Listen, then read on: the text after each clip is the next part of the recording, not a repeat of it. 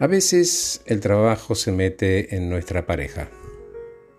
Y pregunto, ¿no? ¿Es el trabajo el que se mete solo? ¿O todos elegimos y decidimos que los temas del trabajo formen parte de nuestra dinámica, de nuestra dinámica de pareja? Cuidar la dinámica de pareja para no desgastarla se llama gestión del romance.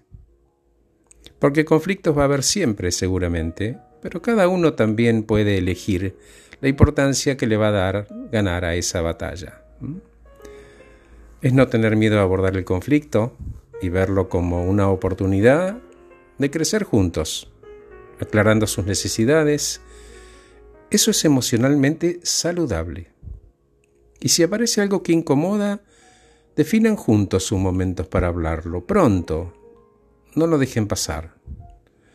Entonces se sientan en un lugar que estén cerca que no haya una mesita ratona en el medio, apaguen sus celulares o los ponen en mudo, respeten la perspectiva del otro, escuchen con atención, escuchen con ganas de entender qué le pasa al otro, respeten espacios y silencios ajenos. Y una última sugerencia, siempre hablen acerca de ustedes, en primera persona, diciendo qué les pasa, cómo se sienten, y pídanse respeto y tolerancia. Para terminar, las frases que nunca, nunca, nunca hay que decir.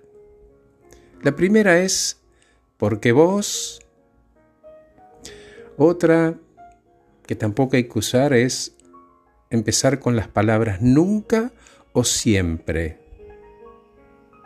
También eviten, no, no quiero discutir.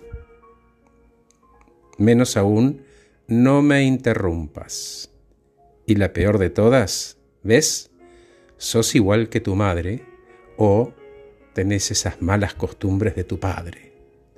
Gracias por escucharme, soy Horacio Velotti, acabo de regalarles este podcast titulado Gestión del romance, el trabajo se metió en la pareja. Que estén muy bien